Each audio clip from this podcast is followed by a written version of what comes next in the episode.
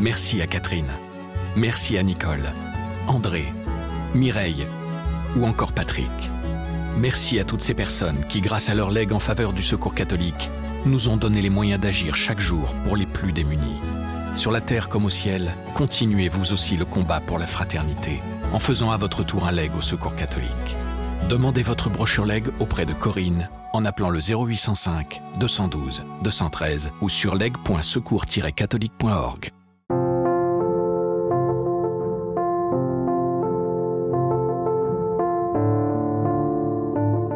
J'ai remarqué qu'à chaque fois qu'on dit restaurant halal, ça tout de suite casse l'image de la cuisine française, alors que ça ne devrait pas. Aujourd'hui, les musulmans sont, ont une culture française parce qu'ils sont musulmans ou juifs ou chrétiens ou bouddhistes qui ne sont pas français. Fils de restaurateur, Jamel Bouada a travaillé dans de célèbres maisons parisiennes, comme la brasserie Lutetia ou encore l'hôtel du Crillon. En 2011, il a décidé d'ouvrir son propre restaurant et a choisi d'y servir des plats halal haut de gamme. Son objectif Prouver qu'il était possible de faire une cuisine gastronomique française tout en respectant les préceptes de la religion musulmane. Je m'appelle Malotresca. Je suis journaliste à La Croix. Et Jamel Bouada m'a reçu dans la salle principale de son restaurant, à Villejuif. Dans ce podcast, je vous emmène à la rencontre de grands chefs et de restaurateurs pour échanger avec eux sur le poids des croyances dans la cuisine. Vous écoutez la quatrième saison de Place des religions.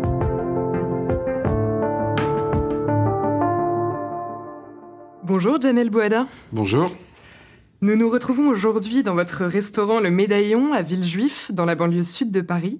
Alors vous nous accueillez même en salle. Ce lieu a la particularité d'être un établissement euh, gastronomique halal. Vous l'avez repris il y a dix ans. C'était une initiative euh, assez pionnière en France. Alors qu'entendez-vous par restaurant gastronomique halal?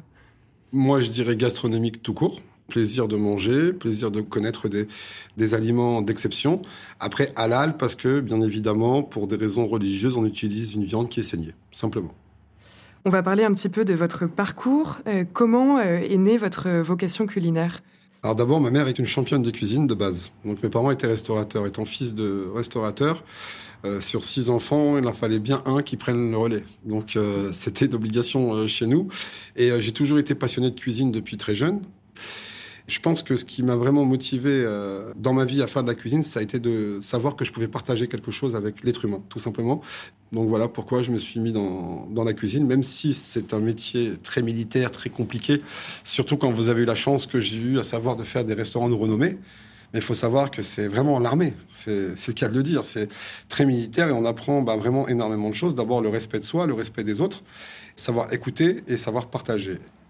On vous connaît principalement sur les réseaux sociaux où vous publiez euh, notamment des vidéos de recettes, entre autres, sous le pseudonyme de Chef Voilà. Pourquoi ce nom? Parce que quand j'ai été élu euh, meilleur cuisinier halal de France, j'ai été interviewé par France 2 et on m'avait demandé de faire une recette en deux minutes. Et euh, ce qui a été marrant, c'est que bah, c'était ma première émission, donc c'était un peu compliqué pour moi. Et donc j'ai bégayé, et en faisant cette recette, j'ai dit 13 fois sur 2 minutes 30 le mot voilà.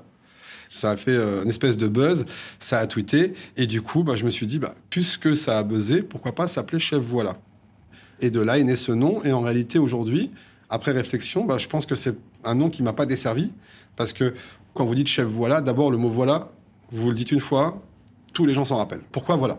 Donc c'est votre question. Je l'ai reçu dix mille fois cette question. Et deuxièmement, euh, ça me permettait aussi euh, de ne pas avoir, on va dire, de critique ou de jugement par rapport, on aurait pu hein, en France, euh, par rapport au, en disant chef Jamel. Alors c'est pas, j'ai pas honte de mon prénom, pas du tout. Mais je pense que l'impact chef voilà était plus généraliste que Jamel. Donc c'est resté comme ça.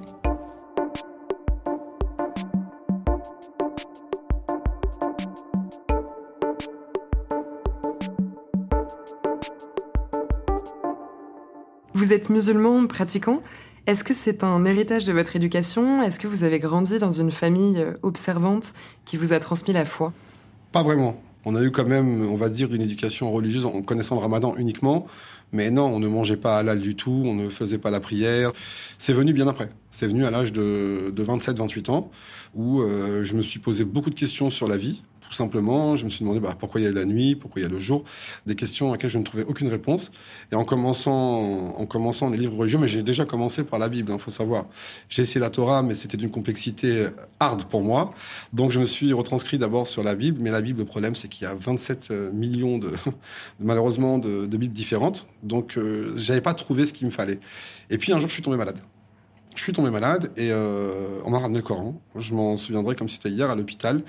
J'ai commencé à lire ce, livre qui était euh, vraiment d'abord très passionnant et qui prenait, alors qui pouvait faire peur parce que quand on comprend pas le sens des mots ou le sens des paroles, on peut avoir certaines paroles qui peuvent surprendre parce qu'on se dit mais c'est un peu dur. Euh. Mais en fait, une fois qu'on l'a compris, et il faut même une vie, je pense, pour le comprendre, je me suis aperçu qu'il y avait une telle beauté dans ce livre, un tel respect, en fait, de toute chose sur cette terre, de toute créature vivante, le fait de ne pas, de, que Dieu mentionne dans le Coran de ne pas écraser une fourmi de peur de la briser.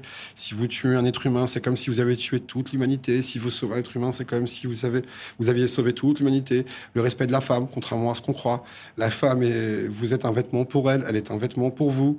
Tous ces principes-là, en fait, fondamentaux, m'ont attiré vers, euh, vers ce livre. Et après, bah, trouvé surtout ma spiritualité personnelle, je pense. Et ça m'a changé complètement. Ça a changé ma façon, ma façon de voir et ma façon d'être.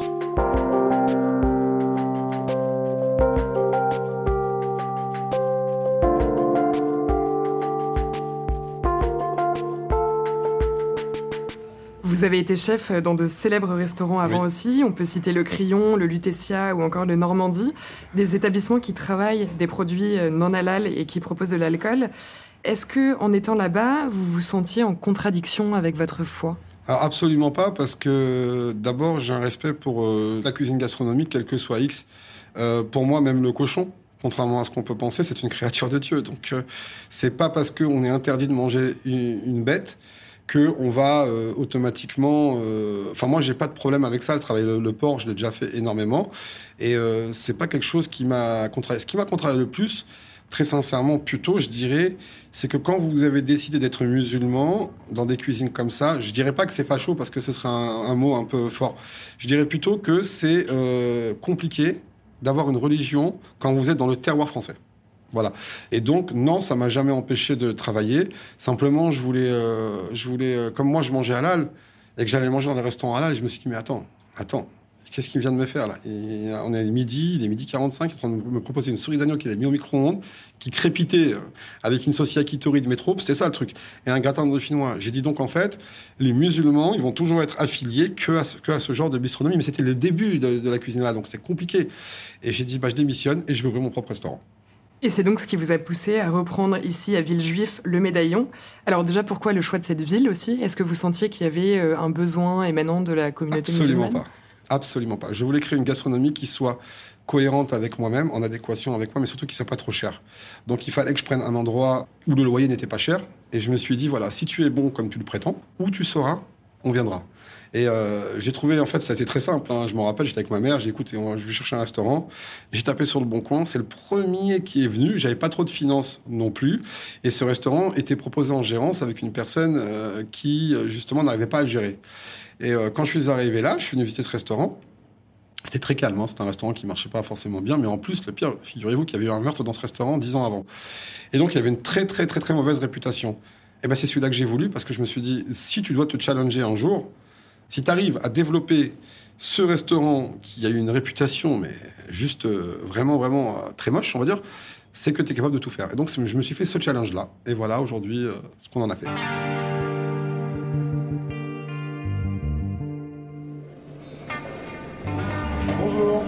Bienvenue au Médaillon. J'espère que vous allez bien. Bienvenue dans ma cuisine. donc là, on est en train de préparer la mise en place. Attention quand vous faites les petites fleurs de, salade. Hein.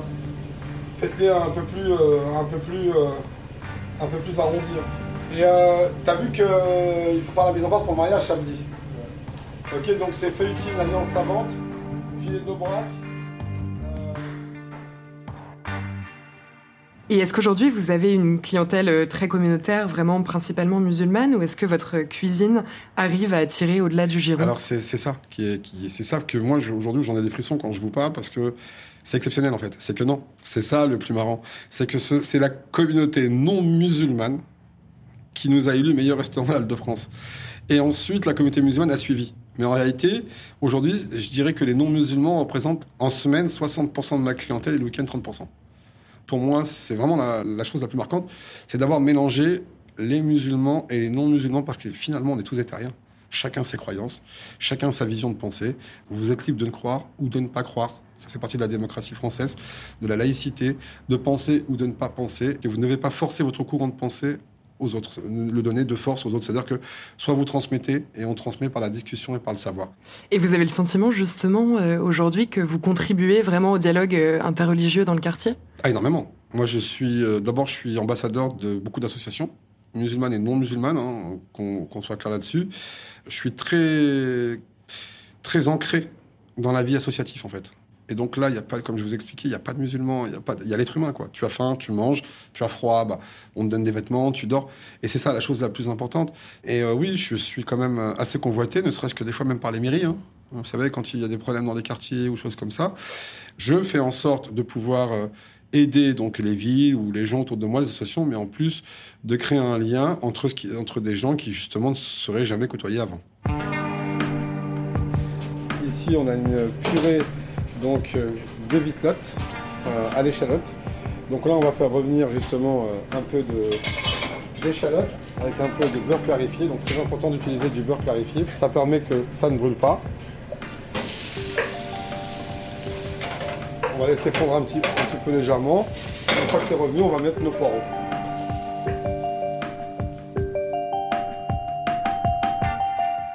La cuisine halal, c'est aussi une cuisine qui est faite avec un certain nombre de, prescriptions, d'interdits, en particulier bien sûr pour les pratiquants. Est-ce que c'est quelque chose que vous jugez pesant, qui brime les possibilités dans les recettes? Ou à l'inverse, est-ce que vous estimez que ça pousse à plus de créativité? Les deux. Exactement les deux. C'est pesant, certes, parce qu'effectivement, quand vous faites une sauce et que vous n'avez pas utilisé l'alcool dans une sauce, alors qu'on connaît la gastronomie française pour ça, ou euh, même du porc, hein, parce que du simple porc, c'est aussi compliqué quand vous avez l'habitude d'utiliser, c'est pesant, mais ça force à la créativité, justement. C'est là où moi je trouve que c'est magique la cuisine parce que on arrive à surprendre. Je vous donne un exemple la sauce mori qui se fait avec du vin blanc, un déglaçage de vin blanc dans 99% des cuisines. Moi, je le faisais avec du vin blanc, bien sûr, avant à l'époque. Aujourd'hui, je le fais sans vin blanc. Je me suis aperçu que sans vin blanc, le mori dégage un goût de noisette qui est juste extraordinaire. Et je trouve ça, justement, c'est toujours un challenge de me dire, tiens, moi j'ai des chefs, hein, j'ai des grands chefs qui viennent chez moi et on fait des comparaisons. Et quand je leur montre une sauce ou quoi que ce soit, ils sont même eux surpris. Ce qu'on peut faire avec euh, un, simple morceau de volaille ou ce qu'on peut faire avec euh, des simples champignons euh, et choses comme ça. Donc après, on apprend en fait à se surpasser. Pour moi, aujourd'hui, il y a quelque chose que je sais et que maintenant j'ai prouvé à plusieurs reprises, c'est que le fait de cuisiner sans alcool développe quand même plus la qualité du produit. Parce que le vin, quoi qu'il arrive, bon, mis à part si c'est un bourguignon ou chose comme ça, mais quand tu utilises du vin pour faire une sauce, souvent on le sentira toujours. Donc ça a un goût, il n'y a pas de problème, ça a une odeur, ça a une saveur. Mais je dirais pas que, en fait, le produit est utilisé à 100%. Parce que le vin, ça reste de l'alcool. Et l'alcool, ça reste fort. Même s'il est évaporé, bien sûr, à la cuisson, ça reste de l'alcool. Donc aujourd'hui, pour moi, j'ai pas du tout de difficulté à créer des plats sans, sans, alors, faut savoir que le halal, c'est quoi? C'est juste de la viande qui est saignée. Comme ça se faisait, c'est les chrétiens avant. Comme avant, de toute façon, il n'y avait pas de machine, il n'y avait pas de pistolet, il n'y avait pas de ça. Donc la viande était saignée et il n'y a pas d'alcool. C'est tout. Sinon, on a le droit de tout utiliser, euh, des crevettes, du lait. Enfin, le cachet, le halal, c'est quand même un peu différent. On a le droit de tout mélanger sans aucun souci. Que dit le Coran sur l'alimentation? Alors, un tiers d'eau, un tiers d'air, un tiers de nourriture. Donc c'est clair. Ça veut dire qu'en fait, vous devez manger pas à votre faim, vous ne devez pas vous remplir le ventre, vous devez respecter chaque aliment. C'est-à-dire que vous ne devez pas gâcher. Gâcher, c'est euh, horrible, c'est vraiment horrible. Et le Coran dit que toute créature du Créateur, en fait, le Créateur qui a créé donc les légumes, les animaux, toute créature du Créateur doit être respectée et consommée toujours à un tiers de ce que l'estomac peut accepter. Puisqu'on dit que le jour du jugement, quand vous serez jugé, en fait, chaque membre de votre corps parlera. Votre ventre, est-ce que vous l'avez trop nourri Votre langue, est-ce que vous avez trop parlé? Donc le Coran a une vision euh, très claire là-dessus. Il dit, vous devez manger de tout, ce que Dieu vous a mis sur terre, mais en faible quantité.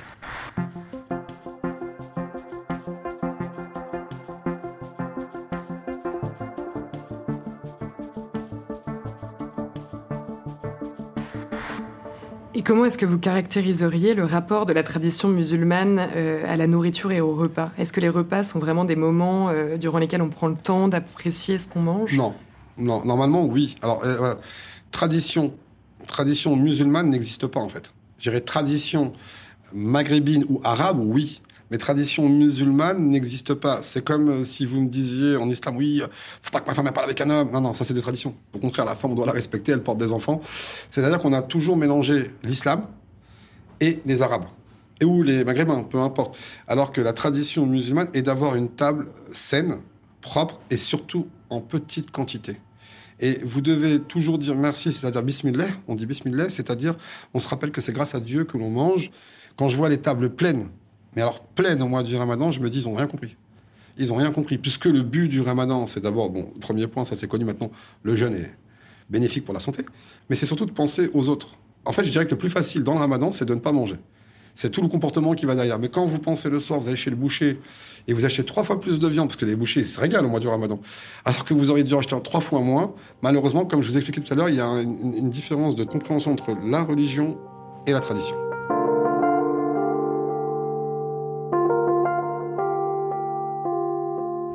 Qu'est-ce qui se passe dans votre restaurant pendant le ramadan? Est-ce que vous proposez des, repas particuliers pour les iftars Et est-ce que vous pourriez nous raconter un peu l'ambiance de ce qui se passe euh, alors en salle et en cuisine? Alors moi, c'est très compliqué parce que pendant le ramadan, je, refuse de prendre de l'argent. Donc moi, c'est très très compliqué. D'abord, on a une grosse association qui s'appelle À manger pour tous avec ma maman, qui fait pendant le mois du ramadan 2000 repas par jour. Donc 2000 repas par jour pour les nécessiteux. Là, là récemment, avec le Covid, vous avez vu les étudiants par exemple, qui ne sont pas du tout musulmans, mais les étudiants étaient en train de mourir de faim. Il faut dire les choses comme elles sont. Donc, pendant ce mois du ramadan, ce qui est bien, c'est qu'on fait venir des bénévoles, donc des gens qui sont dans la rue, qui vont cuisiner avec nous et qui vont préparer pour les autres. dans le restaurant, ça se passe exactement comme ça. Tout au début, on faisait un repas acheté et euh, vous payez, par exemple, 20 euros, ça donnait l'occasion à 5 SDF de venir manger. Après, on a changé la politique. Comme c'est un mois de partage, c'est un mois où je refuse de rentrer des finances, dans le sens où je me dis, ce mois-là, pour moi, c'est le mois sacré du pardon de la tolérance et du partage. Donc nous, ici, c'est une ambiance de fou. Ça rigole, ça s'amuse, ça peut chanter même. Ça, ça prie, on prie hein, énormément. Euh, ce qu'on appelle talawih, c'est des prières qui durent à peu près euh, après la, dernière prière de l'Aïcha. Donc en général, c'est vers 23h jusqu'à 1h du matin. Et comme on, on doit arrêter de manger à 4h, c'est rare que l'on dorme. Et là, on est là, on se raconte des histoires, des imbécilités, des trucs de la vie. Et puis on parle aussi de religion, mais on parle pas que d'eux. On parle de la vie, de l'histoire, de la géographie, de ce qui se passe dans le monde, de comment on peut faire pour améliorer. Enfin voilà, c'est vraiment. Mais on est quand même dans le cadre quand même très associatif, très aider les gens. Et c'est là où où les gens quand même malgré tout. Euh, par exemple, si vous n'avez pas de bénévoles, vous êtes sûr qu'au Ramadan? Vous allez avoir 150, 200 bénévoles. Vous voyez, vous n'en avez pas dans l'année, ils viennent pas, mais au mois du Ramadan, beaucoup de musulmans ont compris l'importance d'aider son prochain.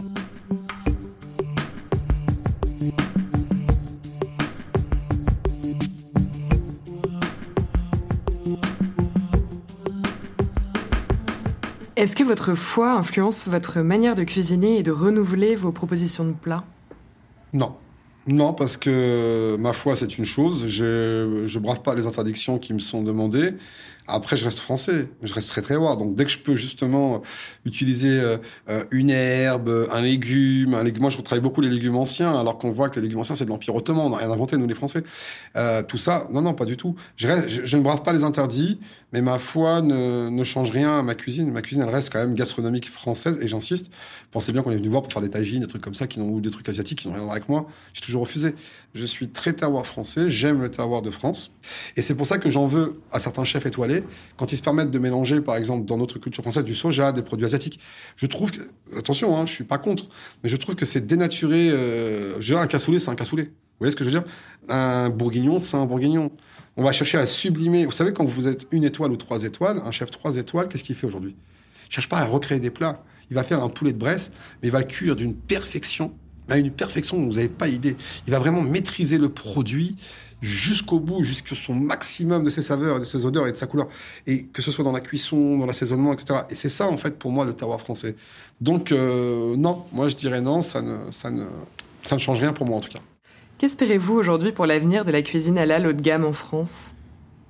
Alors, qu'est-ce que j'ai... Euh, une démocratisation et qu'on arrête de nous mettre dans des... Euh, en fait, dès qu'on parle de halal, on parle de couscous, de tagine, etc. J'aimerais qu'elle ait sa place à part entière dans les livres, dans les guides euh, pour ceux qui le méritent et que les gens la reconnaissent comme la cuisine française, tout simplement. J'aimerais que ça se démocratise. C'est en train de se devenir, mais ça met énormément de temps. Et que j'ai remarqué qu'à chaque fois qu'on dit restaurant halal, ça tout de suite casse l'image de la cuisine française, alors que ça ne devrait pas. Aujourd'hui, les musulmans ont une culture française parce qu'ils sont musulmans ou juifs ou chrétiens ou bouddhistes, peu importe, hein, ou non-croyants, qui ne sont pas français. Donc, euh, je ne vois pas pourquoi, euh, parce qu'il n'y a pas de vin, on, nous boycotterait, on nous mettrait un petit peu, si vous de côté. Donc j'aimerais qu'elle soit démocratisée et qu'elle soit reconnue euh, en France et dans le monde entier, si, si bien sûr, bien sûr, si bien sûr le cuisinier qui cuisine vaut le coup. Parce qu'après, si c'est pour vous donner un gratin, comme je vous dis, avec une souris d'agneau, il n'y a pas d'intérêt.